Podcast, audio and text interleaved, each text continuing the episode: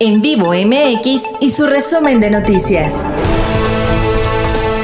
Hola, ¿cómo estás? Yo soy Guillermo Castillo y te traigo las 5 para este lunes.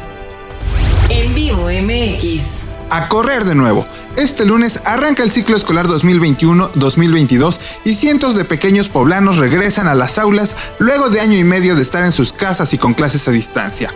La incógnita está en, ¿podrá la SEP, las escuelas y los papás contener los posibles brotes de COVID-19 mientras regularizan a todos los pequeños en aquellos conocimientos y habilidades que no consiguieron en las clases en línea? Ya lo veremos. En vivo MX. Y el movimiento antivacunas llegó a Puebla. Un grupo de personas que están contra la aplicación de las vacunas para la COVID-19 y el uso de cubrebocas marcharon este domingo en la Angelópolis. Aseguraron que para curar el coronavirus solo bastan los remedios naturales. Es elección de cada quien, pero está comprobado que las vacunas salvan vidas. En vivo MX. La elección por la rectoría de la UAP tiene a seis aspirantes. Lilia Cedillo, Guadalupe Grajales, Francisco Manuel Vélez Pliego, Ricardo Paredes Solorio, José Víctor Tamariz Flores y Lidia Vázquez. Todos estos aspirantes serán entrevistados entre este lunes y martes, previo a la campaña que iniciará el próximo 6 de septiembre. Ya veremos cuántos llegan a lograr a esta fase. En vivo MX. Y como dicen por ahí, cantada vale doble. Los pronósticos se cumplieron y la exsecretaria de Gobernación Olga Sánchez Cordero asumió este domingo como la nueva presidenta de la mesa directiva en el Senado de la República.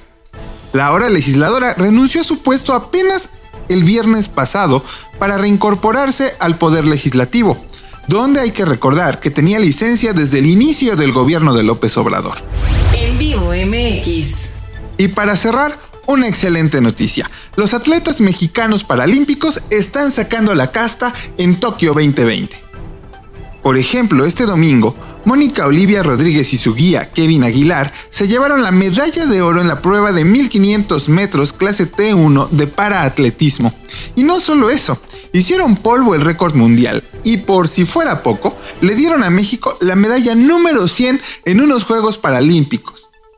Además, en lo que va de la competencia, la delegación ya se colgó 7 preseas, 2 de oro y 5 de bronce. En serio, estos atletas merecen mucha más atención.